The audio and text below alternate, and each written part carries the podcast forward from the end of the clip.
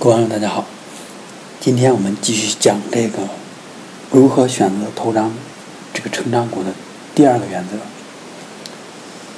第一个原则就是上次讲的呢，是这个公司的管理者是否正直、守信、诚实。第二个原则呢，其实也是围绕着这个管理者来讲的，主要是说的这个管理者。在这个顺境的时候，就是说，这公司发展好的时候，是不是说大吹、大雷？就是就怎么说呢？就是说，如果公司顺顺境的情况下，是不是会洋洋得意，然后拿出很多这个 PPT 来讲，对吧？然后当公司出现逆境的时候，会不会三缄其口？就是说，该说的不说。其实这个呢，归根结底就是说，在公司的这个高层啊，他在给股东和这个投资者传达信息的过程中，他是不是说只谈好的，不谈坏的？就是有选择的来这个披露信息，比如说公司有发展好的，对这个股票利好的，他就去说；利空的、天大的不不好，他也不去谈。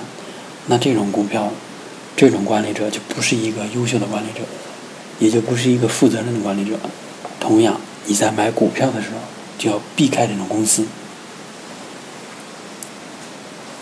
这个其实理解起来也很简单，因为一个公司也好，一个人的生活经历和工作，在整个过程中，你不可能说一帆风顺，对吧？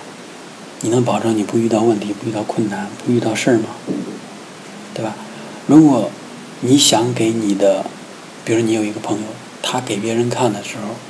在给别人介绍自己，或者是什么，大家一起在一块儿吃饭的时候，大家其实都是一个放松的状态。如果那会儿他还端着，还在装，是吧？该说的不说，大家其实都了解到他一些真实的情况了，他还在那给你假装，还说自己是吧？多么牛，或者说是多么顺，那这个人其实你就没有必要跟他交朋友，对吧？或者没有必要跟他深交。也就不可能说成为你真正的一个推心置腹的朋友。同样，作为一个公司的管理者，如果他每天都在跟你聊的，或者给股东、给这个股民传达的都说：“哎，公司好啊，公司特别好，未来几年翻倍，这个收入翻倍，净资产是翻倍，我们的产品正在研发中，马上就要上市，对吧？”然后遇到问题了，遇到困难了，或者遇到一些丑闻了，不说话了，还在呢，甚至都有可能呢去极力掩盖、修饰自己的不光彩或者是黑暗这种阴面的一些负面的一些行为或者信息。那这样其实是一个不负责任的一个这么一个态度。因此，作者里边有也有一句话说的就比较明确，就是说。从来呀，你不要害怕说这个公司对外去抛，就是揭露自己的这个危机，揭露自己的这个遇到的问题，或者是一些什么其他类型的危机这种信息，你不要怕。如果他揭露这个信息，他勇于或者敢于去把这个信息传给大家，说明他是负责任的，他是一个真正靠谱的公司。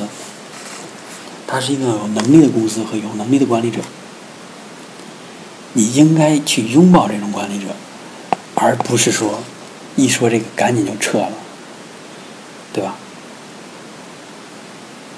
这样其实你你想，就是你长久的持有一个公司，你一定会遇到一些负面的或者不太好的消息。难道一有这种消息，你就要走吗？对吧？这是一个很现实的问题了。